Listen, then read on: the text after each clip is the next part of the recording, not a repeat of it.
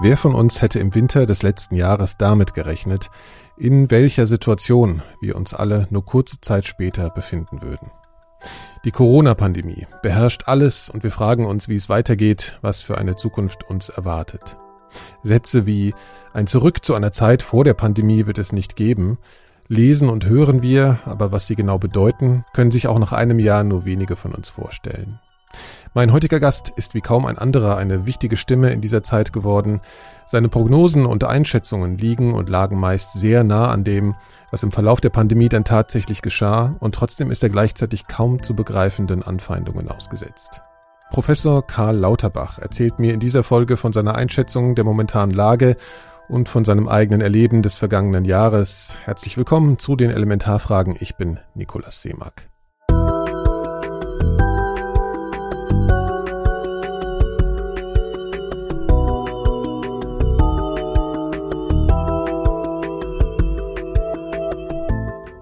Karl Lauterbach ist Politiker, Mitglied der SPD und des Deutschen Bundestages, Mediziner, Gesundheitsökonom, studierte und lehrt an der Harvard University in den USA und ist ganz sicher einer der profiliertesten Gesundheitspolitiker Deutschlands. Ich habe mich mit ihm für die Elementarfragen verabredet und wir haben das Gespräch remote, also über eine Internetverbindung aufgenommen.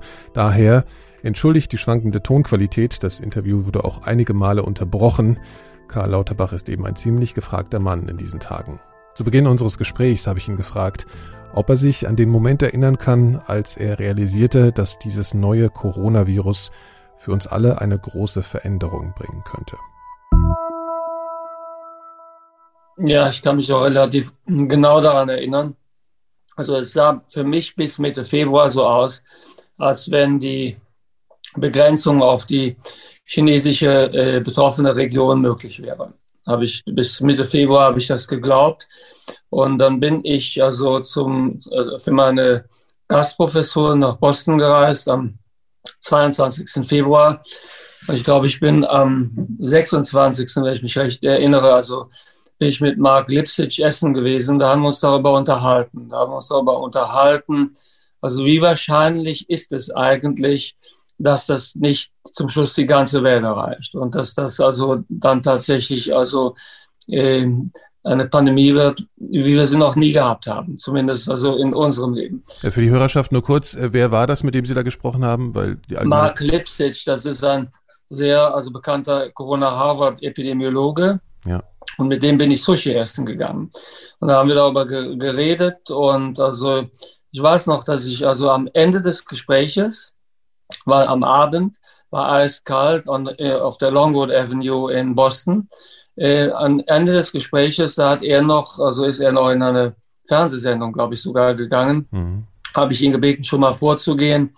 Ich bliebe noch zurück und da war mir klar, als ich darüber nachdachte, dass also wird das ganze Leben verändern, mindestens also für die absehbare Zeit. Zum damaligen Zeitpunkt war ja auch nicht klar, ob Impfungen möglich sein würden oder nicht. So früh war das noch niemandem klar. Mhm. Und da war mir klar, dass das also die Welt verändern wird, dass das einfach schlicht und ergreifend komplett die Welt verändern wird. Ich habe dann auch, also habe ich dann mit anderen Freunden getroffen, mit de bei denen, also ein Kollege von mir, mit dem ich auch zusammen einen Kurs gebe, John McDonough, also ein äh, Kollege, im äh, Prof im Health Policy and Management Department, dann habe ich mit äh, seiner Frau und mit ihm an dem Abend noch zusammengesessen, haben wir darüber nachgedacht. Und er hat tatsächlich dann, was ich also gar nicht wusste, aber er hat dann in der Nacht vom 26. auf den 27. hat er seine gesamte Altersvorsorge aus dem also sogenannten Stock Market äh, übertragen in so einen sogenannten Currency Market, wo es um Währungen gibt, weil die mhm. robuster sind gegen mhm. also solche äh, also äh, Veränderungen. Aber da war das klar. Allen war, die Harvard-Uni hat ja, sagen wir mal, so eine Gemeinschaft von Spezialisten, die Epidemiologie machen, die Infektiologie machen, Virologie. Dort ist das Human Vaccine Project und so. Und das wurde dort in der, an der Uni wurde das schlagartig klar, ich sag mal, in der dritten Februarwoche. Da wurde das schlagartig klar, das ist nicht mehr aufzuhalten. Und das also bringe ich noch ganz genau in Erinnerung. Daher, als ich dann zurückgeflogen bin, wusste ich bereits, dass das möglicherweise meine auf absehbare Zeit letzte Reise nach Boston sein wird. Und so ist es auch bis jetzt gewesen. Haben Sie da, äh, darüber ich so nachgedacht, ob Ihnen äh, mit Sicherheit irgendwie die wissenschaftliche Auseinandersetzung mit diesen Themen irgendwie äh, dabei hilft, auch mit äh, Emotionen dabei klarzukommen? Ist das so, dass Sie sagen, okay, äh, indem ich mich mit den Fakten beschäftige, halte ich mir auch Ängste fern oder persönliche Bedenken äh, in Bezug auf mein Privatleben und solche Sachen? Also hilft Ihnen diese strenge, rationale Auseinandersetzung dabei? Ja und nein. Also manchmal hilft sie, manchmal schadet sie mehr, als sie hilft. Also äh, es gibt natürlich eine gewisse Bewältigungsstrategie, die man fahren kann, wenn man also sich genau damit beschäftigt, dann weiß man, was man auf jeden Fall vermeiden muss, was man mhm. machen kann. Und so habe ich zum Beispiel relativ früh klar, relativ klar gesehen. Ich habe mich dann sehr intensiv damit beschäftigt. Bin auch im engen Austausch mit also anderen Wissenschaftlern. Ich bin ja selbst kein Virologe, aber ich bin da tief eingearbeitet und bin mit sehr guten Virologen im ständigen Austausch. Von daher hatte ich mich sehr intensiv damit beschäftigt, wird es eine Impfung geben? Das ist für mich eine ganz zentrale Frage gewesen von Anfang an. Mhm. Und da war ich recht früh dann doch beruhigt zu sehen. Also es ist einfach klar, an Impfungen gegen ein solches Coronavirus, das wird uns auf der Grundlage der Erfahrungen, die wir auch mit Ebola und anderen Viren haben, das wird uns gelingen. Das war für mich ein Moment, meinetwegen, wo ich sage, die Beschäftigung damit hat mir geholfen. Auf der anderen Seite gibt es auch andere Erkenntnisse, die sind sehr beunruhigend. Und also die teile ich dann übrigens auch nicht unbedingt mit jedem in der Öffentlichkeit. Aber es gibt auch also Dinge, wo die Wissenschaft genau den umgekehrten Effekt hat. Also dass man dann etwas erfährt, was man ja. also als beunruhigend erlebt und was man also äh, zunächst mal für sich behält, wo man aber die Konsequenzen darüber zieht. Daher äh, glaube ich auch, äh, ist es immer falsch, wenn bestimmten Spezialisten und Epidemiologen vorgeworfen wird, sie seien reine Angstmacher. Mhm. Das machen wir tatsächlich nicht. Also wenn wir Angst machen wollten, wir wüssten alle, wie es geht. Davon äh, äh, können Sie ausgehen. Das tun wir genau nicht. Wir versuchen so viel zu sagen, wir sagen müssen, damit der Bürger sich ein faires und klares Urteil bilden kann. Ja. Aber ich bin oft durch die Beschäftigung mit der Materie in den umgekehrten also Zustand versetzt worden, dass ich gedacht habe, das ist jetzt wirklich keine gute Nachricht. Ja. Äh, ich will nochmal zurück in diese Situation. Also äh, Sie haben davon erfahren, dann haben Sie, ähm, also ich stelle mir jetzt gerade diesen Flug zum Beispiel vor. Sie haben ja gerade selbst gesagt, dass Sie dann so gedacht haben, okay, ich fliege jetzt gerade das, äh, das letzte Mal wahrscheinlich oder das zurück oder war jetzt sehr lange, sehr lange nicht dort.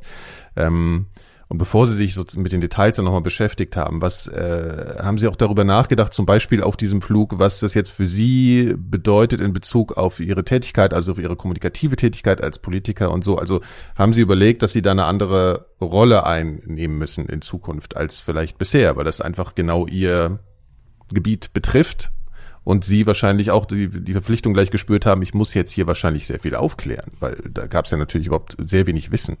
Das war so, in der Tat, man wusste sehr wenig, aber äh, ich wusste so viel, dass ich eigentlich ganz gut vorbereitet bin für also äh, die Beschäftigung mit der Krankheit und eben auch sehr viele Leute kenne, wo ich den Rest einfach austauschen kann. Das war ja der Zufall eben, dass ich davon quasi erfuhr, als ich dort äh, war, wo ich auch viele Jahre gelebt habe und wo ich also Leute kenne, ich konnte dann innerhalb von sehr kurzer Zeit bestimmte Sachen nachfragen, mich einarbeiten, ein Netzwerk also auch aufbauen, ja. was ich dann in Deutschland auch gemacht habe. Ja, auf jeden Fall damals schon beschlossen, dass ich so viel über diese Erkrankung lernen möchte, wie ich kann. Also es war für mich, ich habe erstmal noch nicht so darüber nachgedacht, was wird damit meine Rolle sein, also äh, was kann ich anbieten und so weiter, sondern ich habe mich erstmal damit dahingehend auseinandergesetzt.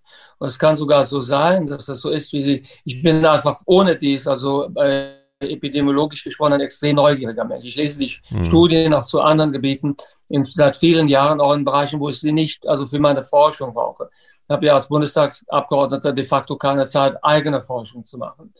Habe ich jetzt mal ausnahmsweise an einem Paper mitgearbeitet, ein Modellierungspaper, wo ich nochmal selbst geforscht habe. Aber sonst, also konsumiere ich ja Forschung, lese Forschung, diskutiere Forschung mit Kollegen und versuche aus der Forschung Konsequenzen für Gesundheitspolitik zu ziehen. Aber also trotzdem bin ich ein also extrem neugieriger Mensch und verfolge in meinen Bereichen die Forschungsergebnisse eigentlich schon also vor der Zeit, bevor ich sie brauchte und nach der Zeit, wo ich sie mhm. brauchte. Mhm. Ich habe schon Epidemiologie, Epidemiologie gelesen, da war ich noch im Medizinstudium. Dann habe ich es nachher weitergelesen, obwohl ich längst in der Politik war. Somit war das klar, damit werde ich mich jetzt sehr intensiv beschäftigen. Damit habe ich auch sehr früh angefangen. Äh, weil Sie jetzt gerade gesagt haben, also wenn es um die Angst geht und dass man keine Angst verbreiten möchte und dass man darüber natürlich nachdenkt. Es ist ja aber trotzdem natürlich ein Unterschied, ob man das öffentlich, also was, was die öffentliche Kommunikation betrifft, aber das, das gilt ja auch fürs Private, ohne da jetzt irgendwie zu detailliert zu werden. Aber ich glaube, auch mit so einem, mit so einem Wissen geht es ja auch darum, da kommen nämlich an dann ja auch alle Freunde und natürlich die Familie und alles und wollen das jetzt genau ja. wissen. Ich stelle mir das irgendwie überwältigend vor, ja, dass man in dem Moment so eine Verantwortung trägt, also im Privaten sowie im, im Öffentlichen. Oder waren Sie da im Prinzip durch Ihre Tätigkeit in der Politik auch schon eigentlich gewappnet für diese Situation?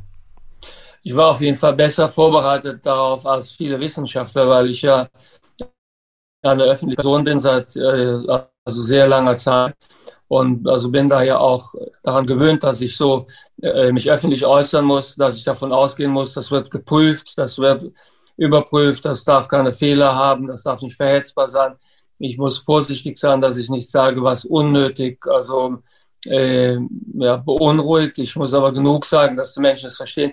Somit mit, in der Wissenschaftskommunikation hatte ich halt den Vorteil, dass man als Politiker weiß, wie man kommunizieren muss, damit Politik es versteht, damit aber auch die Öffentlichkeit erreicht mhm. wird.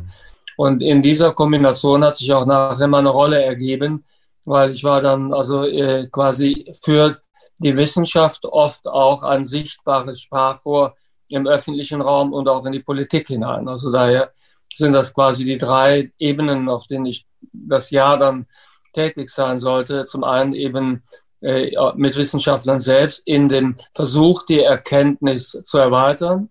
Da nehme ich für mich auch in Anspruch, dass ich so viel lese, dass die Gespräche mit Wissenschaftlern auch tatsächlich wissenschaftliche, äh, also äh, Gespräche sind und nicht eine, in eine Richtung nur gehen, dass ich quasi von anderen Wissenschaftlern erfahre, wie es ist, sondern in den Feldern, wo ich gut zu Hause bin, ist das einmal dann durchaus ein Geben und Nehmen, aber dann eben die Kommunikation mit Politikern und mit, mit der Öffentlichkeit. Und diese drei, also diese drei Ebenen habe ich also in dieser Zeit versucht zu bedienen.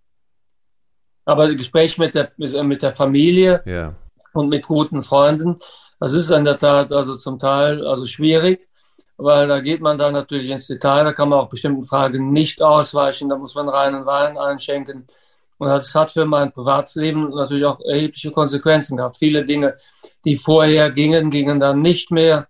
Ich hatte das erwähnt, sowohl wegen der Corona-bedingten Vorsichtsmaßnahmen wie auch der Tatsache, dass ich plötzlich gar keine Zeit mehr hatte. Mhm. Weil ich habe im letzten Jahr extrem viele Stunden gearbeitet und da bleibt natürlich vieles liegen.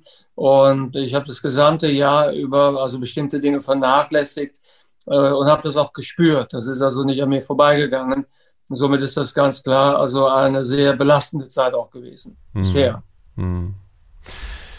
Ähm, Wenn es auch um Kommunikation geht, äh, da, also das Schwierige stelle ich mir eben vor, das ist ja wie im Politikbetrieb immer so, ich glaube nur gerade einfach ganz besonders, weil einfach alle Menschen äh, sehr besorgt sind, irgendwie ganz viele Ängste damit verbunden sind und so weiter. Und dann können ja wirklich kleine ähm, kleine Fehler äh, zu, zu, äh, zu Ketten führen, die man kaum noch reparieren kann. Ich habe da gerade an diese ähm, Formulierung, dass Kinder nicht die Treiber der Pandemie seien. Ja, so das sind so so Formulierungen, die fallen dann ja. irgendwo einmal und dann pflanzen die sich fort und werden immer wiederholt und man man kommt eigentlich gar nicht mehr dahin, das so äh, gar nicht mehr so zum Thema zu machen, weil jemand das einmal so gesagt hat. Ähm, wie, wie bereitet man sich auf sowas vor? Also man rutscht natürlich auch in diese Situation so rein, dass dann einem alle fragen, aber äh, sind Ihnen da selbst äh, Fehler passiert, wo Sie sagen, heute sind das Formulierungen, die sind irgendwie immer noch in der Welt und ich krieg sie irgendwie nicht mehr weg? Klar, es ist mir auch passiert. Ich hatte mich mal so geäußert, dass also die privaten Räume nicht also äh, immun sein dürfen gegen äh, Überprüfungen, ja.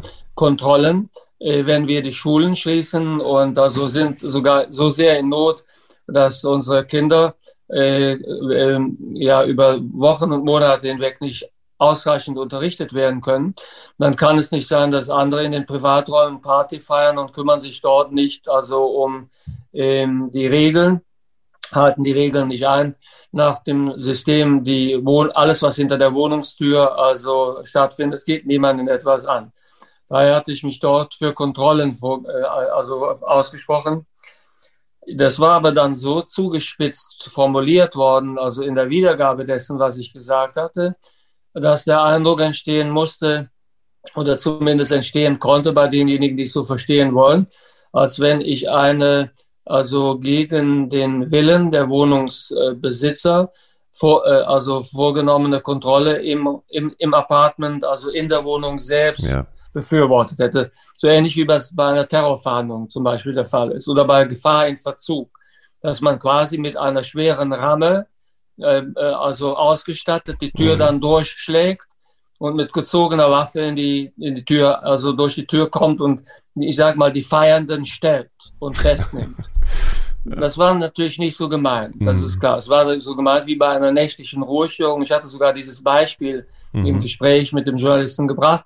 Auch bei einer nächtlichen Ruhestörung ist es nicht so, dass man sagt, okay, das ist jetzt hinter der Haustür, da kann nichts passieren, das lassen wir jetzt mal so, auch wenn das bis 5 Uhr geht. Und dann kommt die Polizei und also löst das auf, mhm. ohne dass sie die Wohnung betreten muss. Aber es war so zugespitzt, als wenn, und das hat die AfD dann genutzt. Das ist dann in allen AfD-Reden der nächsten Tage oder in vielen ist das vorgekommen. Da haben die Leute sich darüber lustig gemacht und im Netz hat es dann so wurde das so dargestellt, als wenn ich völlig die Bodenhaftung jetzt in der Corona-Krise verloren hätte und hätte eine solche Corona-Angst zu verbreiten, dass jetzt auch diese Maßnahmen, die in der Terrorfahndung also eingesetzt werden und da auch weniger umstritten sind, dass diese Maßnahmen jetzt auch ja. Also bei der Auflösung von Partys mit fünf Leuten also eingesetzt werden müssten. Das war natürlich eine gezielte, bewusste Verhetzung. Gegen so etwas bin ich normalerweise relativ gut vorbereitet, weil ich schon darauf achte, was ich sage. Aber hier ist das halt passiert. Und das passiert halt vielen von uns. Ja. Und dann merkt man auch übrigens, wie charaktervoll die Leute sind. Also es gibt dann, dass die AfD so etwas ausnutzt, äh, das ist vollkommen unbenommen, das ist klar. Das Gegenteil hätte mich überrascht. Und also von daher, da erwarte ich nichts. Äh, aber es haben auch Leute aufgegriffen, zum Beispiel von der FDP sogar Christian Lindner, von, dem, von denen ich dann enttäuscht gewesen bin. Die wussten genau, wie ich das gemeint habe. Ja. Und da habe ich dann auch also im persönlichen Gespräch gesagt, so kann man es nicht machen, weil wir müssen hier bei aller Meinungsverschiedenheit zusammenhalten. Wir dürfen nicht das Geschäft der AfD mitbedienen. Das mache ich übrigens auch nicht. Wenn ich etwas also sehe, was stark verhetzbar ist, wo jemand sich unglücklich ausgedrückt hat, ich weiß aber genau, wie er es gemeint hat, dann habe ich die Großzügigkeit und verzichte auf diese billige Art und Weise Wahlkampf zu machen oder versuche, mich nicht zu profilieren.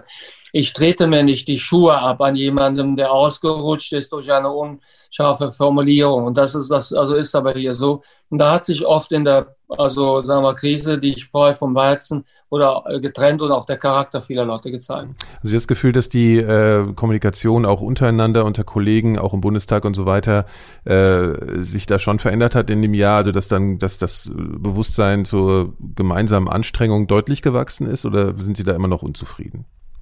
Gerade wenn wir jetzt über Wahlkampf sprechen, natürlich deutlich. in dem Jahr. Ne? Also. Ja. ja. Ja, es ist deutlich gewachsen. Also wir arbeiten zum Beispiel auch in der, also ähm, in der Regierungs-, äh, also äh, Koalition arbeiten wir über die Parteigrenzen sehr eng miteinander zusammen mhm. und machen das auch im gegenseitigen Einvernehmen. Und äh, das bezieht auch also Teile der Opposition mit ein. Das ist ganz klar. Da ist schon also bei äh, vielen ein Wir entstanden. Und äh, es ist ja zum Beispiel also bekannt, dass auch über die Parteigrenzen hinweg einige unserer Ministerpräsidenten sehr eng miteinander und aber auch mit Ministerpräsidenten der Union zusammenarbeiten. Es ist bekannt, dass ich sehr eng äh, mit, äh, mit dem Kanzleramt äh, zusammenarbeite. Das ist einfach jetzt, also in diesen, äh, in diesen Phasen ist das richtig und auch, also, äh, das findet einfach schlicht und ergreifend statt. Da spricht man auch sehr viel offener miteinander. Das gilt übrigens auch für Teile der Opposition, also beispielsweise äh, äh, sind die Gespräche, die wir führen, selbst mit Vertretern der FDP, aber insbesondere mit Grünen und äh, mit der Linken. Das ist einfach, also auf vielen Ebenen ist das nicht, was man sonst sehe, sondern mehr. Das hat Gemeinsamkeit. Ja, weil ich mich das gerade momentan frage, gibt es denn Also Sie, Sie haben natürlich, also wir, wir wissen ja, wie, wie die AfD äh, argumentiert. Haben Sie da das Gefühl, dass auch, dass da trotzdem manchmal in der Begegnung in so einer Zeit wie jetzt auf einmal Signale einzelner Abgeordneter so entstehen, wo Sie das Gefühl haben, da wird dann schon auch manchmal gezweifelt an diesen, an diesen Haltungen? Oder ist das wirklich was, wo Sie sagen, die sind jetzt irgendwie verloren? Ist das bei den Abgeordneten der AfD, der AfD durchgehend der Fall? Haben Sie den Eindruck? Ich habe den Eindruck, dass das also bei den Abgeordneten der AfD durchgehend der Fall ist. Ich will da niemandem Unrecht tun, aber das ist schlicht mein Eindruck. Und also ähm, ein Bundestagsabgeordneter der AfD, Robby Schlund, der hat zum Beispiel, ist aufgetreten äh, mit Schildern bei Querdenkern, wo äh, äh, ich selbst also in Häftlingskleidung also zu sehen bin und äh, das einfach, das geht gar nicht. Und tatsächlich, also habe ich bei den Abgeordneten der AfD das bestürzende äh, also äh, Erlebnis bisher gehabt, dass ich da keinen einzigen eigentlich sehe, wo ich glaube, der ist dann noch offen für die Argumente. Man muss dazu sagen, also wir waren auch nicht in jedem Punkt allem einer Meinung. Zum Beispiel, ich bin auch am Anfang zumindest oder auch in der mittleren Phase also als ich früh gewarnt habe, wir bekommen eine zweite Welle. Mhm. Und das war aber noch überhaupt nicht absehbar. Und ich war damit aber in allen Medien ständig zu sehen. Bin ich auch von Teilen der eigenen Fraktion kritisiert worden, auch in der Fraktion, auch zum Teil öffentlich. Mhm. Weil also da muss man dann werben und äh, kämpfen und also da hat es auch also zunächst also einmal auch Zweifel daran gegeben, ob das jetzt nötig ist. Diese schlechte, der Sommer ist gut, das Wetter stimmt, die Fallzahlen sind noch niedrig. Ja. Es gibt also Wissenschaftler, die sehen das anders und du verbringst hier die Zeit damit, die schlechte Nachricht rüberzubringen. Sogar also vor Urlaub oder vor also Schule wird gewarnt. Damit gewinnen wir keine Wahl, kannst du dich nicht zurücknehmen und äh, ins Glied gehen. Auch diese Kritik gab es natürlich. Aber dann muss man erklären, weshalb man das nicht will und weshalb man das falsch findet. Äh, ohne Schaum vorm Mund. Aber somit ist es nicht so, dass es diese, also in der Sache zum Teil auch nachvollziehbare Kritik nicht auch in den eigenen Reihen gegeben hätte. Das ist aber zu unterscheiden von einer na, mal grundsätzlich nicht offenen Haltung zur Thematik, die diese Thematik schlicht und ergreifend instrumentalisieren will, um damit politischen Landgewinn zu erzielen. Das unterstelle ich bei der AfD. Die AfD will einfach hier sich einen Vorteil erarbeiten, dass sie die verunsicherten Menschen, die in der Not der Situation Gemeinschaft und auch also einfache Theorie suchen, denen das alles zu kompliziert ist und die zum Teil auch alleine sind und die zum Teil auch Verlierer der Pandemiebekämpfung sind. Die will die AfD einsammeln, indem sie diesen Menschen ein Wir-Gefühl gibt und eine schnelle Lösung, nämlich diese schnelle Lösung, das ist alles in Wirklichkeit gar nicht so, wie die sagen, kommt zu uns. Wir sind eine Familie. Wir können euch erklären, die Pandemie ist nicht so gefährlich. Das ist alles, also Regierungsarbeit hier, um die Menschen gefühlig, also gefügig zu machen. Und also äh, das hat eine ganz andere Dimension als berechtigte Zweifel. Ich will nochmal gerade, weil es mir so ein bisschen auch darum geht, wie Sie da so Ihre Impulse unter Kontrolle halten. Es geistert ja gerade momentan eine Aussage von Hendrik Streeck so ein bisschen durch die Medienlandschaft, dass das Tragen von FFP2-Masken zum Beispiel jetzt vielleicht gar nicht so sinnvoll für jeden wäre. Erstmal zu der Aussage, was halten Sie davon? War das genau so eine Aussage aus Ihrer Sicht oder wie ist es einzuordnen? Also Henrik Streeck macht manchmal Aussagen, wo er die Wirkung genau kennt, zieht die Aussage dann aber ein Stück wieder zurück. Und äh, so eine Aussage, also äh, wird, wird das hier gewesen sein. Ich kenne den genauen Kontext nicht, aber ich würde das erstmal unterstellen, weil das bei ihm schon häufiger so gewesen ist. So eine Aussage zum Beispiel, wie er gemacht hat, mit 20.000 Fällen pro Tag könne man leben oder es wird keine zweite Welle geben, sondern eine Dauerwelle. Und dann kann man nachher natürlich sagen, also die Dauerwelle ist, ist auch eine Welle. Somit ist auch die Dauerwelle eine zweite Welle und so weiter und so fort. Somit da, da sind schon Muster zu erkennen. Und so, so wird das wahrscheinlich auch hier gewesen sein. Die Aussage ist inhaltlich schlicht falsch. Das ist ganz einfach so. Also die, dem liegt ja die Idee zugrunde, dass die Handhabung einer FFP2-Maske so viel komplexer ist als die Handhabung einer also äh, Alltagsmaske, dass man damit nachher mehr schadet, als man nutzt. Weil man sich zum Beispiel selbst kontaminiert durch das Tragen der Maske. Das ist aber mittlerweile klar widerlegt. Zum einen spielt die, Kontam die Kontaminations-, also gar nicht die große Rolle, wie wir mittlerweile wissen. Zum zweiten sind die modernen FFP2-Masken so modifiziert worden, dass sie auch im Alltag leicht getragen werden können. Es gibt keine Studien, die das je gezeigt hätten. Somit die Aussage, so wie ich sie von ihm verstanden habe, ist wissenschaftlich schlicht und ergreifend einfach nur falsch. Und da muss man dann dagegen halten und das ist unser Geschäft. Aber tatsächlich ist es so, dass das ist natürlich etwas, was der Bürger gerne hört, denn der Bürger trägt natürlich nicht gerne diese äh, Maske oder hat sie auch so manchmal auch nicht dabei. Die Leute wehren sich dann dagegen. Die Masken erscheinen zu teuer und dann hört man gerne einen gestandenen, also sage ich mal auch etwas optimistischer da reinblickenden Virologen, der dann also mal, ich sag mal, hier die Dinge mit Augenmaß betrachtet. Mhm. Also der nicht so, also äh, ich mal, verkrampft, vermeintlich verkrampft und streng und vielleicht auch über engagiert, wie Christian Drosten äh, oder Melanie Brinkmann herüberkommen oder wie ich zum Teil auch für manche rüberkomme, sondern hier ist ein Mann, der die gute Laune noch trägt, der doch das Augenmaß verloren, nicht verloren hat. Und der gibt dann die gute Nachricht, ey, das ist alles halb so wild.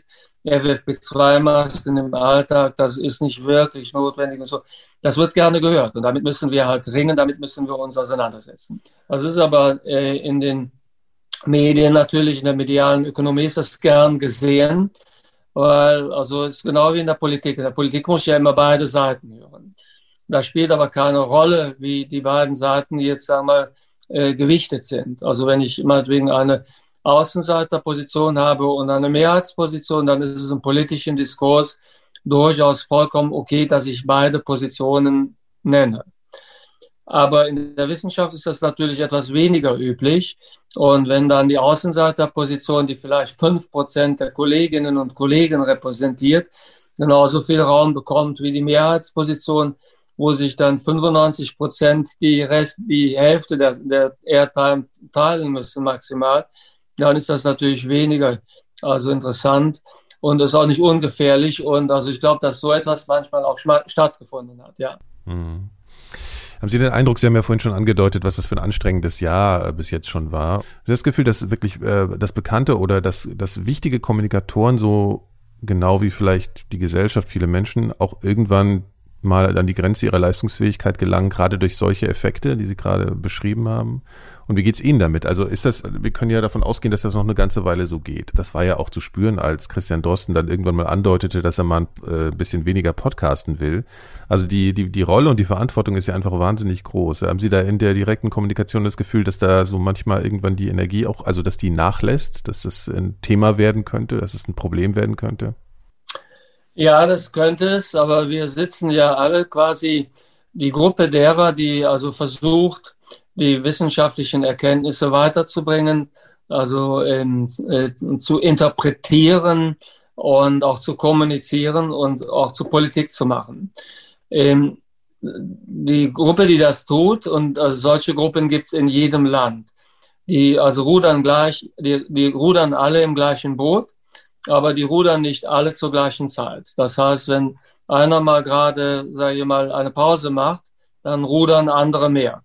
Und so äh, ist das schon eine, äh, also wirkliche Teamleistung. Es ist übrigens interessant, dass ich eine ähnliche Teamleistung in fast allen Ländern, mit denen ich im engen Austausch bin, wo ich ein bisschen den Überblick habe, insbesondere den USA natürlich, aber auch UK, das sind die beiden Länder, wo ich mich am besten auskenne, dass sich dort auch solche Teams quasi gebildet haben. Und da geht das Gleiche. Da fällt mal einer für eine Zeit lang aus, aber dann ist er wieder mit an Bord. Und das teilt man sich auch mit oder ist also das äh, funktioniert das schon oder oder ist das sozusagen Teil, ein laufender ja, Prozess? Also zum Teil, mhm, okay. ja, da sind ja zum Teil über die Zeit hinweg auch Freundschaften entstanden, also die, die, also wo man sich das auch gegenseitig mitteilt. Mhm. Und wir also sprechen schon relativ offen und regelmäßig miteinander. Somit ist das quasi also einige der Virologen und also Epidemiologen äh, und auch der Modellierer, die man hier regelmäßig sieht, die würde ich mittlerweile auch als persönliche Freunde betrachten. Das ist mehr als eine gemeinsame Arbeit und wenn da einer durchhängt oder man ärgert sich über etwas oder es ist etwas passiert, was eigentlich, dann nehmen wir uns auch, dann hilft, dann versucht man sich auch ein Stück weit zu helfen. Ich sag mal, da ist so etwas wie eine Gemein Gemeinschaft der, also, äh, der Wissenschaftler also entstanden, auch mit einigen Politikern zusammen. Da bin ich übrigens noch längst nicht der Einzige. Und das also ist schon, das ist auch nötig. Wenn das nicht wäre, wäre es noch, um, wenn wir alle Einzelkämpfer wären, wäre es umso schwerer. Und dann würden wir auch weniger erreichen. Ähm, ich glaube, so der äh, durchschnittliche Bürger, wenn ich es mal sage, hatte Pandemien und solche, also solche Phänomene, wie wir jetzt erleben, äh, vor dieser ganzen Sache wenig auf dem Schirm. Ich frage mich, wie das in der, in der Politik so war. Wie gut waren wir denn vorbereitet? Wie sehr hat die Wissenschaft darauf gedrängt, sich schon mit solchen Fragen zu beschäftigen, bevor das jetzt passiert ist? Also Deutschland war extrem schlecht vorbereitet. Das kann man nicht anders sagen. Wir hatten äh, keinen Pandemieplan, der vorbereitet gewesen wäre. Wir hatten uns im Jahr 2013 mal mit einem Pandemieplan im Deutschen Bundestag beschäftigt, im Gesundheitsausschuss, aber daran konnte sich niemand mehr erinnern. Und äh, die also Erfahrungen mit also Pandemien, die uns knapp im Prinzip erspart geblieben sind, die haben damals nicht dazu geführt, dass wir da etwas machen, dass wir da etwas vorbereiten. Ähm, daher hatten wir quasi nichts. Wir hatten wirklich keine gute Stabstelle, wir hatten kein stehendes Team, wir haben also keine äh, Überwachung des virologischen Geschehens in Deutschland aufgebaut gehabt.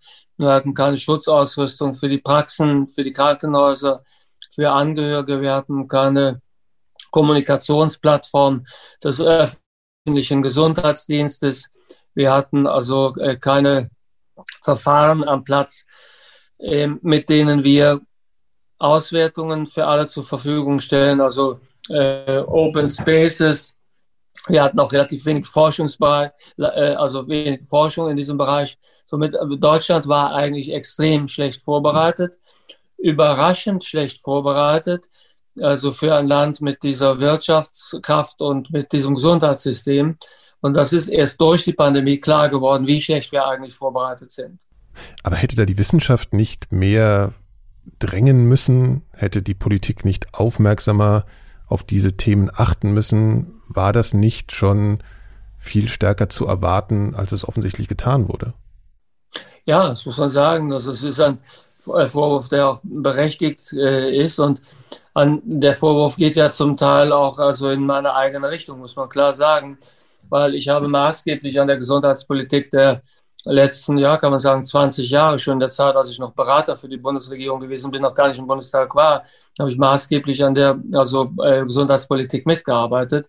Und das hat man sich nachher schon vorgeworfen, äh, dass da nicht mehr gewesen ist. Das ist ja auch etwas, wovon ich hätte viel wissen können und wissen müssen. Mhm. Äh, wir sind nicht das einzige Land gewesen, wo dem so war, aber tatsächlich, das ist also, es war schlecht vorbereitet. Und also da habe ich, darüber habe auch ich später nachgedacht, also wie wenig ich mich auch selbst mit diesen Möglichkeiten auseinandergesetzt hatte. Ich hatte, ich war ein bisschen besser vorbereitet und hatte ein bisschen was gemacht im, äh, also äh, äh, im Zusammenhang mit der Vorbereitung für die Schweinegrippe, die dann ja ganz anders ausgegangen ist, als zu erwarten war. Aber damals hatte ich mich auch schon sehr stark gemacht, öffentlich auch dafür stark gemacht, dass wir also Bevorratung machen, dass wir einkaufen, dass wir das ernst nehmen und so weiter. Da war ich auch in verschiedene Talkshows schon gegangen, äh, dass dann quasi der Alarm äh, also abgeblasen wurde irgendwann, weil es dann nicht so kam.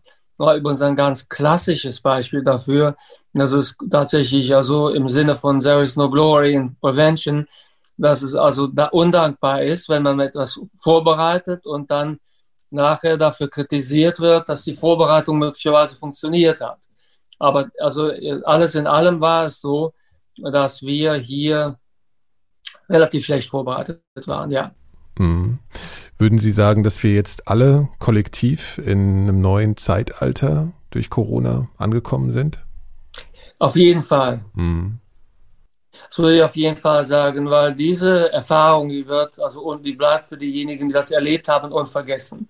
Und jeder versteht ja durch das, was wir jetzt sehen, dass das also sehr unwahrscheinlich ist, dass das das letzte Erlebnis dieser Art sein wird. Wir werden also uns auf also solche äh, also äh, Ernstfälle sehr viel besser vorbereiten. Zunächst übrigens, das ist dann noch gar nicht vorbei. Also man muss ganz klar sagen, die Wahrscheinlichkeit, dass es jetzt bei den drei Mutationen bleibt, die uns derzeit die Probleme machen, die UK-Variante B117 und dann Südafrika und Brasilien, die sehr eng verwandt sind, dass es bei diesen drei Mutationen bleibt. Die Wahrscheinlichkeit, dass nicht noch andere Mutationen kommen, ist gleich null, muss man sagen. Weil wir werden in diesem Jahr den allergrößten Teil der Weltbevölkerung nicht impfen können. Die ärmeren Länder dieser Welt werden weitestgehend noch ungeimpft bleiben. Dort wird sich die Pandemie also äh, ganz schnell ausbreiten. Wir sind jetzt quasi vor dem Winter in der südlichen Hemisphäre und haben aber gesehen, dass also diese Varianten sich dort schon entwickelt haben im Sommer der südlichen Hemisphäre. Somit sind wir da noch also am Anfang der Mutationsentwicklung und also eine, also es gibt eine Reihe von Studien, die diesbezüglich klar auch den Weg weisen. Eine, die ich besonders eindrucksvoll finde, vom Weizmann-Institut in Israel äh, legt nahe, dass wir uns da also Varianten vorstellen können, die also bis zu 600 Mal so stark das Spike-Protein an den AC2-Rezeptor auf den Eintrittszellen bindet. Nur zum Vergleich, das ist bei B117 der Faktor 3,5, also das ist noch eine ganz andere Dimension, zumindest also theoretisch möglich in kompetitiven also Experimenten, die mit Hefezellen gemacht worden sind. Somit wird da noch viel kommen. Und wir werden, also wir leben quasi in einer Zeit vor und nach der Pandemie. Auch nach der Pandemie werden wir sehr viel vorsichtiger sein und viel besser vorbereitet sein für weitere Pandemien dieser Art. Sie, Sie haben das jetzt so beschrieben äh, und ich habe ehrlich gesagt das Gefühl, dass wir uns irgendwie von dieser Denke, die, glaube ich, äh, viele lange Zeit hatten, dass wir ein Problem haben, dann haben wir eine Lösung und dann haben wir ein Ende des Problems verabschieden müssen. Und ich meine gar nicht in Bezug auf das gesamte Phänomen Pandemie oder, oder ansteckende Krankheiten in dem Fall, sondern schon auch irgendwie in Bezug auf diese Pandemie, weil wenn Sie das so erzählen, das sind ja alles einzelne Faktoren, ja, das sind einzelne Mutationen, ja. das sind einzelne Fakten, die aber immer für mich klingen, als gäbe es eigentlich diese Denke jetzt zum Beispiel bei Ihnen, dass das wirklich irgendwie aufhört. So nicht. Ja, wir werden also weiter damit uns auseinandersetzen müssen. Ich bringe mal ein Beispiel, wie, wo, wo man das sehen wird. Wir wissen zum Beispiel, dass sehr viele derjenigen, die jetzt erkrankt gewesen sind, äh, Long-Covid-Symptome ja. entwickeln. Das sind Menschen, die haben ihrerseits geglaubt, wenn wir die Krankheit jetzt überwunden haben, dann ist das für uns gut. Das ist aber für viele nicht der Fall. Für viele äh, ist es einfach nicht gut. Äh, für viele äh, werden die schweren Zeiten noch kommen mit der Erkrankung. Zum Beispiel Menschen, die Nierenfunktion verloren haben, die Lungenfunktion verloren haben, die ja, an Blut-Hirn-Schranke beschädigt worden ist durch einen schweren Verlauf. Die sind ja noch vor dem, was da kommt. Die werden später beispielsweise also kognitive Einschränkungen haben, die werden möglicherweise eine Dialyse benötigen, die werden möglicherweise also große Lungenprobleme haben, die werden ein Leben lang quasi mit den Folgen leben. Das wird nicht weggehen. Mhm. Diese Leute können wir nicht zurücklassen, über die wird auch berichtet werden. Dann gibt es die jungen Leute, äh, bei denen sich eine Autoimmunerkrankung auf der Grundlage von Long-Covid entwickelt hat, die vielleicht zur Autoimmunerkrankung bereits geneigt waren, aber die jetzt entwickelt haben. Die gehen das auch nicht weg. Das sind Leute, die sind zum Teil 30. Die haben zum Teil mit Störungen zu kämpfen, die die Lebensqualität deutlich einschränken. Dann ist es also so, dass es unwahrscheinlich ist, dass wir das Ganze nochmal wegbekommen. Es wird immer wieder Covid-Ausbrüche geben. Es wird immer wieder Mutationen geben, gegen die die Impfungen noch nicht wirken. Und wir müssen vorsichtig sein. Wir können nicht für jeden neuen, also wir können nicht für jede neue Mutation auch wenn sie gefährlicher ist, können wir nicht sofort den Impfstoff wieder verändern. Wir werden auch so schnell die Impfstoffe nicht verändern können, selbst wenn wir die Entwicklung der Impfstoffe massiv beschleunigen. Ich habe mich darüber mit also amerikanischen, also Wissenschaftlern unterhalten, die einen der jetzt besten Impfstoffe also entwickelt haben. Mhm. Und also äh, mit dem bin ich im engen Austausch dahingehend, wie schnell geht das eigentlich bei euch? Wie schnell könnt ihr anpassen? Und äh, da gibt es eben die Ebene, wie schnell kriege ich sozusagen die Plattform verändert, aber wie schnell kriege ich dann den Impfstoff gemacht. Und das kann man, also in Grenzen kann man das also beschleunigen, aber es dauert immer. Und es geht ja auch wieder um die Produktion, ja, das, das kommt ja, ja auch noch dran. Genau, und die Prüfung, die Regulation und die Produktion.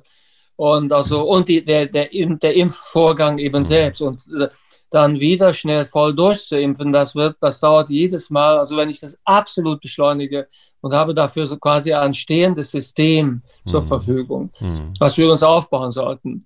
Dann also brauche ich dafür vielleicht sechs Monate. Aber diese sechs Monate sind dann erneut sechs Monate, wo es zumindest in Teilen der Welt den Ausnahmezustand gibt. Und somit ist das nicht zu Ende gedacht, zu denken, okay, zuerst hatten wir es fast geschafft. Wir werden in zehn Jahren nicht darauf zurückblicken und sagen, zuerst hatten wir es fast geschafft, kam die Impfung, dann sind aber dann noch die drei Mutationen gekommen und dann hat es dann noch mal ein halbes Jahr länger gedauert, aber dann hatten wir es. Das glauben so Sie nicht. nicht das glaube ich auf keinen Fall. Mhm. Nein, auf gar keinen Fall. Das habe ich für ausgeschlossen. Ich lege mich nicht so oft mehr fest, weil man manchmal, aber ich glaube, ich habe ein ganz gutes Gefühl dafür, was wahrscheinlich ist und was nicht ist. Und äh, also wünsche mir übrigens auch oft, dass es anders wäre, aber das übrigens auch der Tatsache geschuldet ist, dass ich mit sehr vielen Leuten rede. Also vieles davon ist nicht auf meinem Mist gewachsen, sondern ich synthetisiere dann mit etwas Erfahrung das, was ich mit vielen Leuten bespreche. Also ich habe hier keine Sonderberechnungen, die ich mache, sondern das ist einfach ja. die Integration der Information von vielen Top-Leuten. Und also Den Eindruck hat man ja auch, wenn man ihnen nachts auf Twitter folgt, da geht es dann auf einmal los. ja, also ich lese, ich lese am Abend und in der Nacht ja. und versuche dann quasi das, äh, äh, da habe ich auch ein bisschen dann darüber, dann, dann nehme ich mir auch die Zeit darüber ein bisschen zu reflektieren, nachzudenken. Und das ist für mich eigentlich eine Arbeitsweise, die ich immer gehabt habe, weil ich konnte die wissenschaftliche Arbeit ja nie tagsüber machen. Ich bin ja seit quasi, also seit 15 Jahren Vollzeitpolitiker, 16 Jahren Vollzeitpolitiker. Und daher spielt sich mein wissenschaftliches Leben immer in der Nacht ab, mhm. weil das die einzige Zeit ist, die ich da noch für, die, für diese Arbeit habe. Daher musste ich das gar nicht umstellen, sondern so ist es immer gewesen. Nur, dass ich die Ergebnisse früher halt für mich behalten habe oder ab und zu ein Buch geschrieben habe, aber über wissenschaftliche Themen. Aber jetzt, also ist das anders. Sie brauchen nicht viel Schlaf, oder? Also ich glaube, jeder braucht ungefähr gleich viel Schlaf. Das ist ein, leider muss man sagen, auch wissenschaftlich gesprochen, ein Märchen, dass der eine mehr braucht und der andere weniger. Aber also ich, ich lebe in einiger Hinsicht gesund, aber nicht in jeder Hinsicht. Und also, der, also der, der, Schlafkonsum ist sicherlich also nicht das Gesündeste. Hm. Wir reden ja immer über Impfstoffe. Ähm, was ist denn eigentlich mit Medikamenten? Also ich habe das Gefühl, dass es weniger besprochen wird. Der Laie denkt oft, na ja, Viren, Medikamente ist nicht so einfach. Ja, mehr weiß ich aber auch nicht. Was, wo, was für Chancen sind denn da? Kann man sich da Durchbrüche vorstellen, dass man sagt, okay, es, äh, vielleicht geht es nicht über die Impfstoffe, sondern über Medikamenten? Ja, kann man sich vorstellen, ist aber zum jetzigen Zeitpunkt schwierig. Es liegt an also drei Phänomenen. Also wenn ich irgendetwas machen will gegen die eigentliche ja, Replikation des Virus, dann muss ich mit Medikamenten also arbeiten, die entweder das, die Vermehrung des Virus also blockieren oder die also dazu führen, dass das also Virus äh, besser bekämpft werden kann also äh, so dass ich also auf Virusebene in einer frühen Phase der Erkrankung dazwischen gehe. Die allermeisten Menschen, die erkranken, die erwische ich in einer Phase, wo es dafür schon zu spät ist. Das heißt, diese Medikamente kommen eigentlich systematisch, die wirken, kommen aber eigentlich systematisch zu spät. Wenn das, also wenn diese Medikamente eingenommen werden, ist es meistens schon so weit, dass die eigentliche Verbreitung des Virus im Körper nicht mehr das Hauptproblem ist, sondern die Reaktion des Körpers auf das Virus. Und wenn man dann also in diese zweite Phase geht, dann also muss man das Entzündungsgeschehen bekämpfen und das Geschehen, was sich abspielt, wo quasi also Virus und aber auch die Entzündung selbst die kleinen Blutgefäße und auch die Organe beschädigen. Und das stellt sich als sehr schwierig heraus. Da haben wir jetzt in letzter Zeit einen Durchbruch gehabt mit monoklonalen Antikörpern. Da ist aber gleichzeitig wiederum das Problem, dass diese monoklonalen Antikörper offensichtlich nicht so gut wirken gegen die Mutationen, weil die Mutationen, äh, also sich insbesondere die Mutation, also N501Y, diese Mutation, die der Südafrika-Variante und auch der also brasilianischen Variante innewohnen. Und davon werden wir noch sehr viele mehr bekommen, also die diese Grundsatzmutation haben. Äh, diese Mutationen schützen quasi das Virus gegen das Anhaften der Antikörper. Und das gilt sowohl für Antikörper, die monoklonal sind, wie auch Antikörper, die aus dem Blut von Genesenen gewonnen worden sind, wie im Übrigen auch Antikörper, die ich selbst bilde, weil ich schon mal erkrankt war oder eine Impfung bekommen habe. Also gegen alle vier Antikörperreaktionen, die wir hier kennen, also ähm, wirkt hier der Antikörper Cocktail oder die monoklonale Antikörper oder der Mix von monoklonalen Antikörpern weniger gut, als wir das erwartet äh, hatten.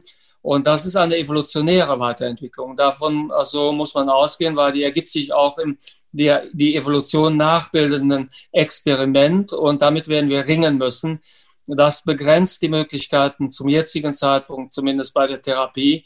Da werden Durchbrüche kommen. Mhm. Aber ich glaube, dass im Vergleich zur Impfung und zu Public Health Maßnahmen, die also Bäume bei der eigentlichen Behandlung am Anfang nicht in den Himmel wachsen werden. Sind Medikamente zu erwarten, die übergreifend heilen? Also wo man sagt, wir, wir, wir kriegen hier eine, eine fundamentale Lösung des Problems. In absehbarer Zeit werden wir hier keinen Durchbruch erleben, wo wir sagen können, äh, die Krankheit kann man durch, eine, durch ein Medikament, kann man die Krankheit also abbremsen und äh, die ist dann folgenlos. Das ist leider hier nicht möglich. Das Problem ist weit tiefgreifender, leider. Äh, und dann will ich nochmal zurück zur, zur Kommunikation, weil es ist ja so, dass sich diese Linearität, die ich äh, versucht habe vorhin zu beschreiben, als wir gesagt haben, okay, am Anfang des Jahres äh, hatten wir irgendwie ein Problem, also Anfang letzten Jahres äh, in der Gesellschaft kam auf, okay, wir haben ein Problem, wir haben ein gesundheitliches Problem, wir arbeiten an der Lösung und dann gibt's vielleicht irgendwann diese Lösung und dann ist das Problem auch wieder vorbei. So denkt ja in der Regel der Mensch, ja, im Alltag so ein Problem. Ja. Und so wünscht man sich das ja letzten Endes auch in Bezug auf die Pandemie. Wenn Sie aber jetzt sagen, dass es diese, diese vielen Mutationen geben kann, dass wir immer wieder mit den beschriebenen äh, Konsequenzen Impfungen eventuell erneuern müssen oder wie auch immer und das eben so in der Welt bleibt. Was für Bedenken haben Sie in gesellschaftlicher Hinsicht eigentlich, was das bedeuten kann? Und wird das ausreichend kommuniziert? Weil wir sprechen ja in sehr kleinen getakteten Abständen momentan über über schließen die Schulen jetzt, machen die am 15. wieder auf, äh, machen ja. sie am 27. Das beherrscht ja die gesamte Kommunikation. Die ist ja wahnsinnig kurzfristig ausgelegt. Und ist es nicht notwendig, dass man mehr grundsätzlich spricht, dass sich, weil wir auch vom Zeitalter gesprochen haben, die Situation allgemein für die Menschheit gerade verändert? Das ist eine sehr wichtige und gute Frage. Darüber habe ich oft nachgedacht. Also zunächst einmal ist hier eine Unsicherheit. Es kann tatsächlich sein, dass wir durch also äh, Impfungen zu einer Situation kommen, dass man sagen kann, im Großen und Ganzen ist dieses Problem dann gelöst. Die Erkrankungen, die dann noch kommen, verlaufen so harmlos, dass sie keine dauernden Schäden also anrichten. Mhm. Und dann ist einfach nur das, was übrig bleibt, der Schrecken und die Angst vor neuen also ja. Erkrankungen dieser Art. Das ist aber, das wäre auch schon eine Veränderung im Vergleich zum Status ex ante. Also dann würde es auch also eine verunsicherte Welt geben, weil wir müssen immer dann mit rechnen, dass so etwas also kommt wieder. Es gibt aber auch eine andere Sichtweise und diese Sichtweise wird in äh, Kreisen, also in Spezialistenkreisen auch breit diskutiert, aber überhaupt nicht öffentlich. Und äh, das ist äh, das weniger optimistische meint. Also das ist eine also, äh, Sichtweise, über die ich auch mit ein paar Kollegen aus Boston mich schon ein paar Mal äh, intensiv ausgetauscht habe. Die läuft wie folgt. Also dass wir tatsächlich nachher also auch Mutationen haben, gegen die wir nicht rechtzeitig oder nicht perfekt impfen können. Ja. Dann würde man dann noch weiter erkranken können die Erkrankung verliefe dann vielleicht nicht ganz so also dramatisch und wir hätten vielleicht auch Medikamente. Aber mit jeder Phase, wo man es nochmal gehabt hat, man kann es dann ja mehrfach bekommen, weil diese Mutationen sich über stattgehabte Infektionen also wegsetzen, sind äh, diejenigen, die es schon häufiger gehabt haben, stärker gefährdet. Man ist dann quasi nach der, äh, spätestens nach der zweiten Infektion ist man vorgeschädigt und muss vor jeder weiteren Infektion Angst haben.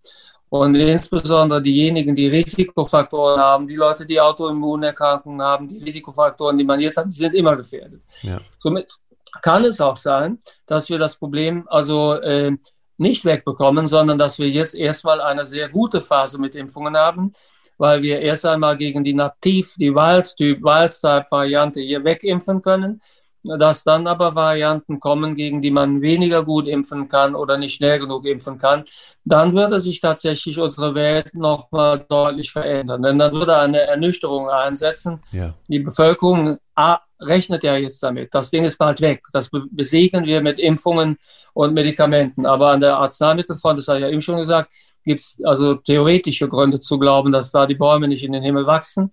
Und es ist nicht ausgemacht, dass wir nicht nachher also einen Cocktail von also Varianten bekommen, die immer wieder auftreten können, so dass wir dann etwas anders leben werden als vorher. Und dann wird es auch eine Gruppe in der Bevölkerung geben, für die das eine bleibende Bedrohung ist.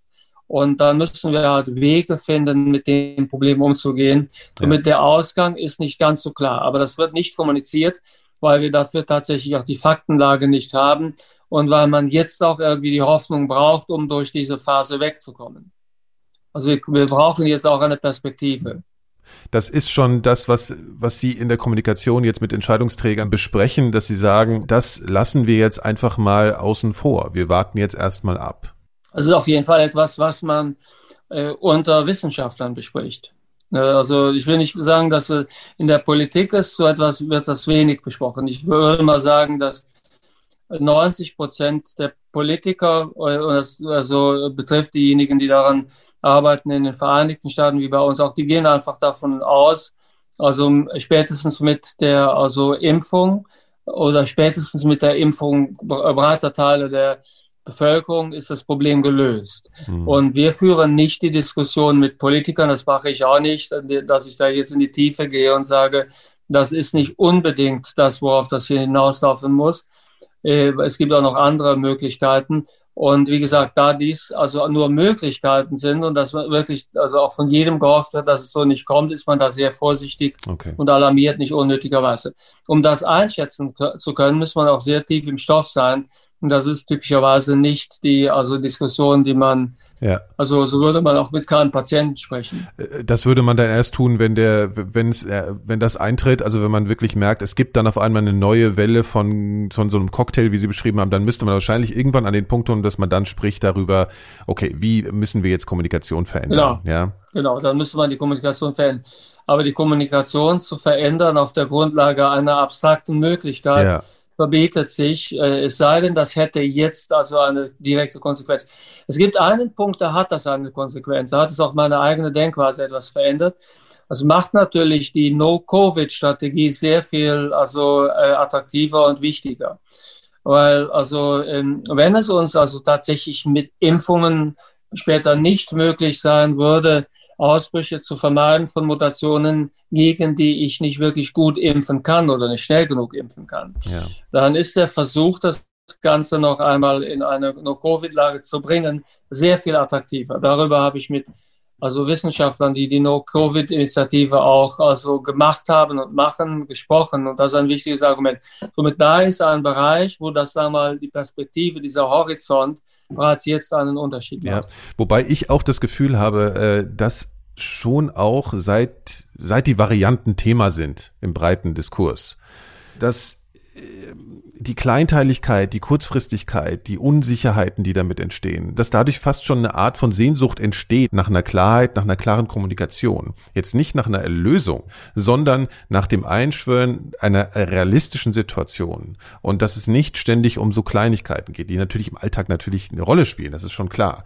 Ja. Aber ich glaube, ähm, das ist, also ich, ich, ich hatte jetzt, wollte jetzt gerade fast bemühen, dass es mal ein großes Wort, eine große Rede geben müsste, in irgendeiner Form, die dieser Veränderung, dieser epochalen Veränderung letzten Endes irgendwie gerecht wird. Ich glaube, dass das also ähm, auch schiefgehen kann.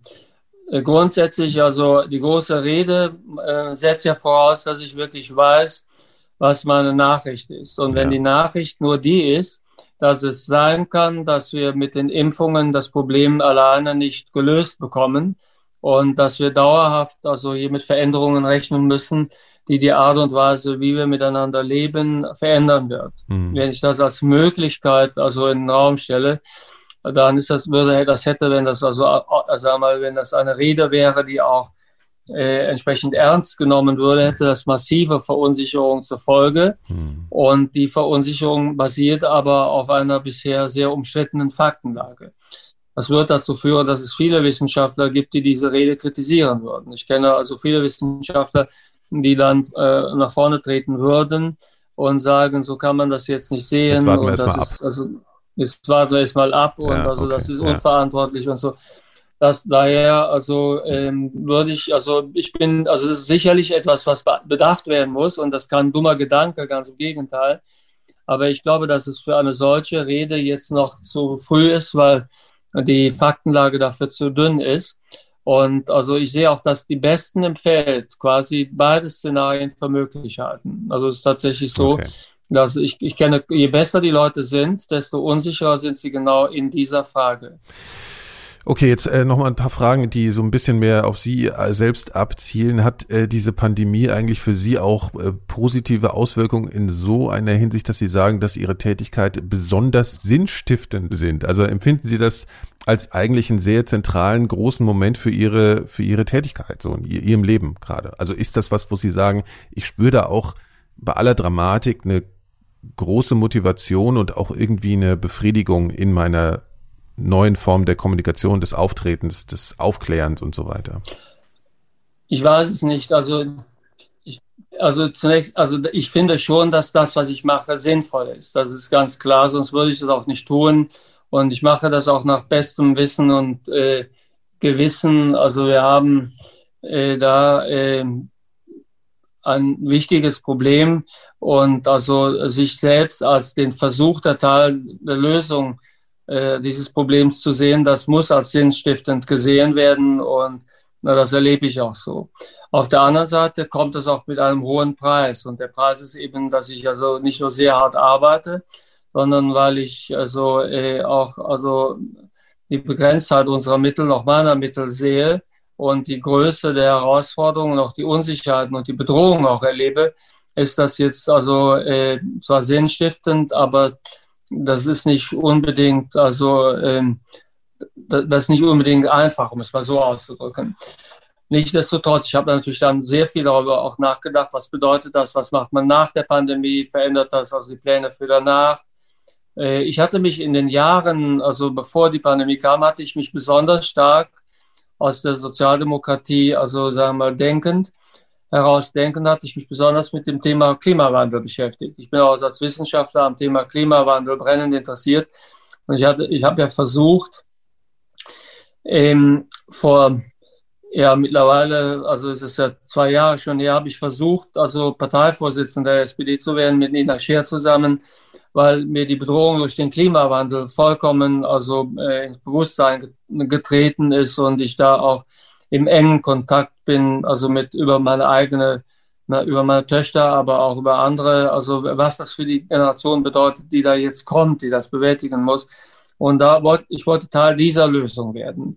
Und also, dass dieses Problem also sehr bedeutsam ist und dass ich auf dieses Problem wieder zurückkehren werde, wenn die Pandemie vorbei ist, das ist mir klar geworden, weil tatsächlich ist es noch ein viel größeres Problem und mit dem, was wir jetzt erleben, auch verknüpft. Daher bin ich auch besonders daran interessiert zu arbeiten, wie also der Klimawandel solche Pandemien äh, ermöglicht oder wahrscheinlicher macht. Und also daher äh, denke ich auch darüber nach, also was ich im, was ich nach der Pandemie machen werde. Ich möchte weiter im Bundestag zunächst einmal bleiben, das ist ganz klar.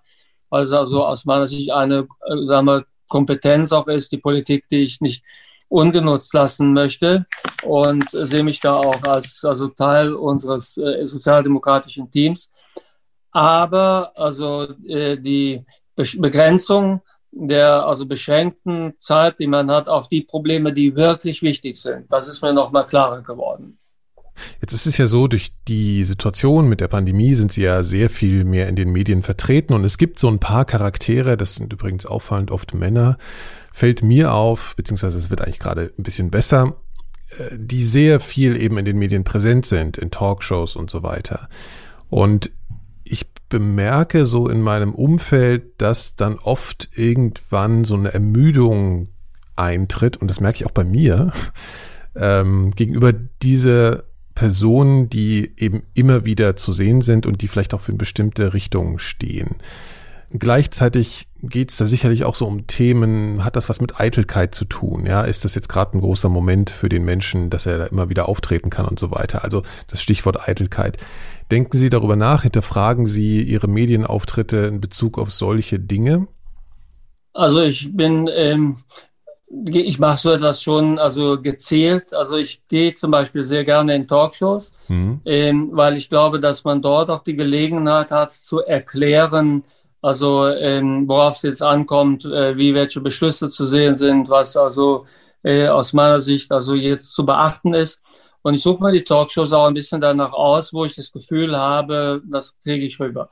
Ich finde übrigens, dass zum Deutschland, also das Talkshowwesen wesentlich zur politischen Kommunikation beiträgt und auch auf der Habenseite zu sehen ist. Also im Vergleich zu dem, was sich im Netz abspielt, ist die Diskussion in allen deutschen Talkshows auf relativ hohem Niveau, auch fair gemacht und also äh, hat auch einen aufklärerischen Wert. Von daher also sehe ich das auch also positiv Talkshows allgemein und äh, gehe dort gerne hin, weil man dort etwas erläutern kann. Das ist etwas anderes, als wenn ich mich in die Bundespressekonferenz setze und lese dort also ja. ab, was mir vorbereitet wurde und beantworte noch ein, noch ein paar Fragen. Also äh, die Fragen, die mir unangenehm sind, da weiche ich aus. Da ist, das ist schon eine andere also Diskussionsebene, die in Talkshows, aber auch in Podcasts und äh, erreicht wird. Ich mache auch zusätzlich viel Arbeit auf den sozialen Medien, weil es muss auch Leute geben, die quasi mit der Öffentlichkeit die wissenschaftlichen Diskurse führen. Ich bin auch nicht der Meinung, dass die Qualität dieser Diskussion schlecht ist, sondern da sitzen dann ja auch oft andere Wissenschaftler oder auf den sozialen Medien begegnet man anderen Wissenschaftlern. Also die Diskussion, also äh, es muss geführt werden, oder bin ich ja längst nicht der Einzige, aber das empfinde ich als also sinnvoll im Eitelkeit, ich glaube, kein Politiker also scheut das äh, äh, Rampenlicht. Und also ich war ja auch vorher sehr oft in Talkshows, bin ja so, so nicht neu in diesem Geschäft. Von daher ist das für mich also keine besonders neue Situation.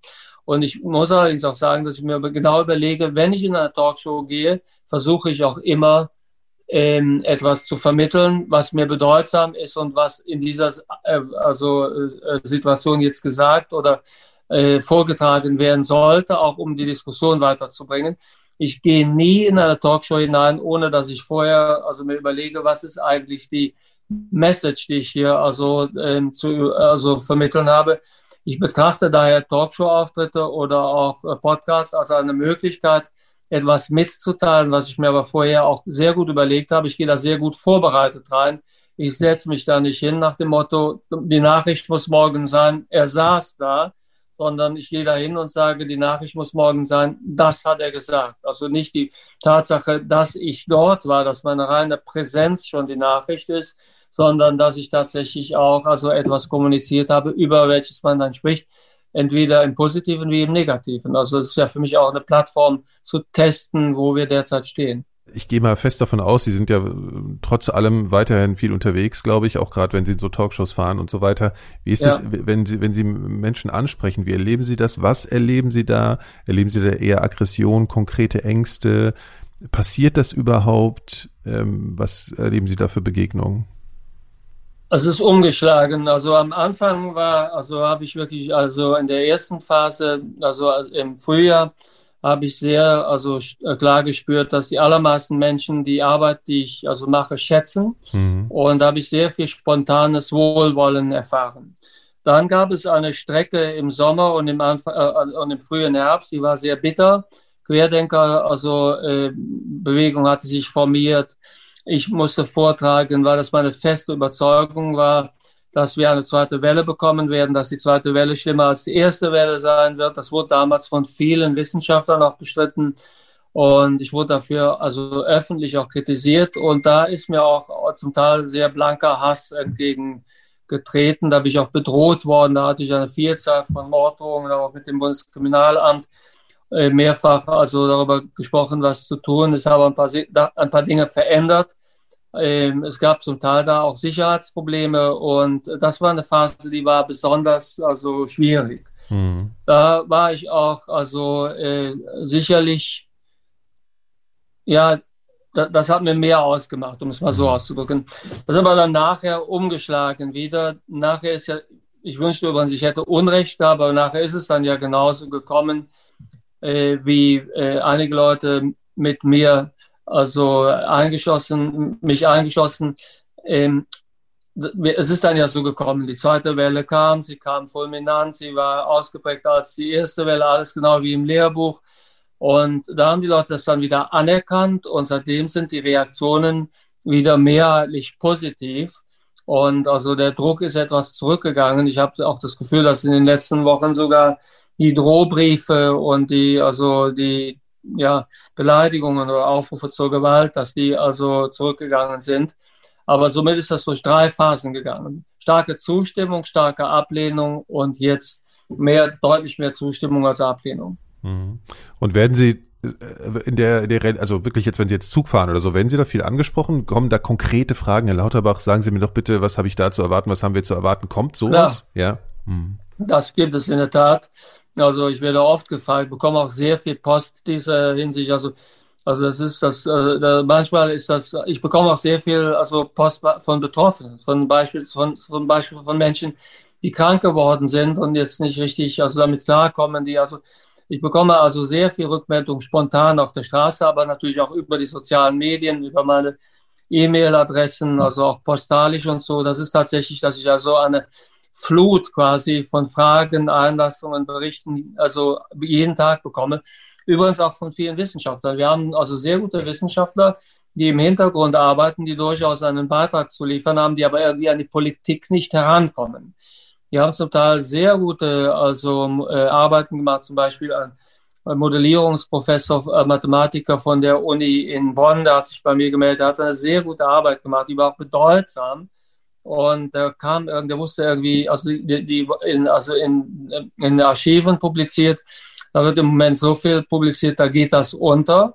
Und in der Politik wird das nicht wahrgenommen. Daher melden sich bei mir häufig auch Wissenschaftler, die sozusagen über mich einen Einfluss auf die Politik nehmen wollen. Das ist auch also ein, ein, also ein, also ein, ein Sujet, was ich zu bedienen habe. Und äh, von daher, ja, ich werde oft angesprochen aus ganz unterschiedlichen Kreisen und sehe darin auch also eine Funktion, dass ich also übermittle, da ist etwas, was wir beachten müssen. Okay, eine letzte Frage. Ähm, was sind denn für Sie die größten und vielleicht auch realistischsten Hoffnungen und Bedenken für dieses Jahr? Also die größte Hoffnung ist, dass wir in diesem Jahr tatsächlich, also durch die Impfungen, die Zahl der Menschen, die an Covid sterben, dramatisch äh, senken können, äh, zumindest in den Ländern, wo wir breit impfen können. Das ist aus meiner Sicht die große Hoffnung, dass wir also in der zweiten Hälfte des Jahres in den also äh, Industrieländern, die auch besonders von der Sterblichkeit betroffen sind, wegen des Alters der Bevölkerung. Wir haben die drittälteste Bevölkerung weltweit, aber es gibt auch viele andere, äh, also Gesellschaften mit einer Altersstruktur, die ähnlich ist, dass in diesen Ländern durch die Impfung tatsächlich die Zahl der Todesfälle deutlich sinken wird. Das ist die große Hoffnung. Die Befürchtung, die ich habe, ist, dass, weil wir also in großen Teilen der Welt nicht impfen können, nicht rechtzeitig impfen können, nicht schnell genug impfen können, und auch unter den Geimpften wiederum die Gefahr besteht, dass wir also Mutationen bekommen, dass wir Varianten bekommen, wo das Ganze in abgemilderter Form, äh, also vielleicht im nächsten Jahr wieder beginnt, dass wir dann tatsächlich nochmal also äh, Probleme bekommen, die werden sich dann vielleicht etwas anders gestalten. Mhm. Aber es ist im Prinzip nicht undenkbar, dass wir Varianten bekommen, die sowohl also bei vorgehabt, vor, also äh, vorausgegangener Impfung oder Infektion noch anstecken können, als auch einen anderen Verlauf nehmen, der vielleicht stärker chronifizierend ist. Somit, das wäre meine schlimmste Befürchtung. Aber die Hoffnung überwiegt ganz klar und ich glaube, dass daher also der größte Teil des Problems in diesem Jahr gelöst werden kann.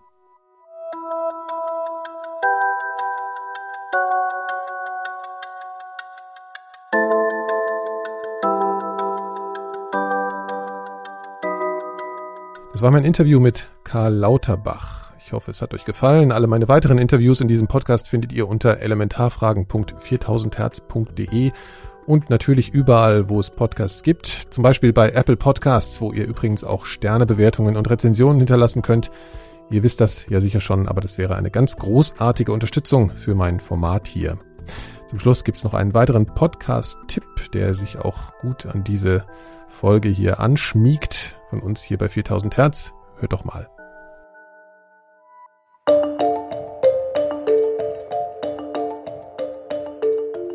Hallo, ich bin Nikolaus Seemark und zusammen mit meinen Kolleginnen Laura Salm-Reiferscheid und Kai Kupferschmidt mache ich den Podcast Pandemia, die Welt, die Viren und wir.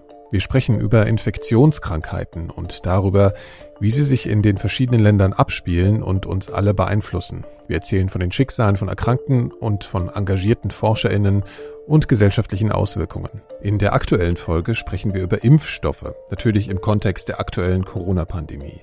Zusammen mit Gästen wie zum Beispiel Karl Lauterbach beantworten wir Fragen rund um die aktuellen Impfungen und erklären, wie es überhaupt möglich war, so schnell sichere Stoffe zu entwickeln. Wenn du dir vorstellst, die normale Entwicklung eines Impfstoffs ist wie so eine lange Stange, dann wurde die jetzt nicht einfach in der Mitte durchgeschnitten, sondern es ist wie so eine Teleskopstange, die quasi ineinander geschoben wurde. Das alles dauert Jahre normalerweise. Na, wie wurde das geschafft? Kohle. Also Geld. Man hat das einfach machen können und gemacht. Hier habe ich jetzt Zahlen zum Beispiel vom 14.04., wo die Impfabsicht abgefragt wurde und die war noch 79 Prozent, die ist mittlerweile nur noch 50 Prozent. Mit der Impfpflicht, die ich ja befürworte bei Masern, gestehen wir uns ein, dass wir nicht glauben, dass wir mit alleiniger Überzeugung das also durchsetzen können. Es ist kompliziert, aber ich glaube, es ist eine komplizierte Situation. Ne? Diese und alle weiteren Folgen von Pandemia findet ihr unter pandemia.4000herz.de. So, nun bleibt mir nur noch euch fürs Zuhören zu danken, euch für spätet ein schönes neues Jahr zu wünschen und mich bis zum nächsten Mal zu verabschieden. Also allerbesten Dank und bis bald.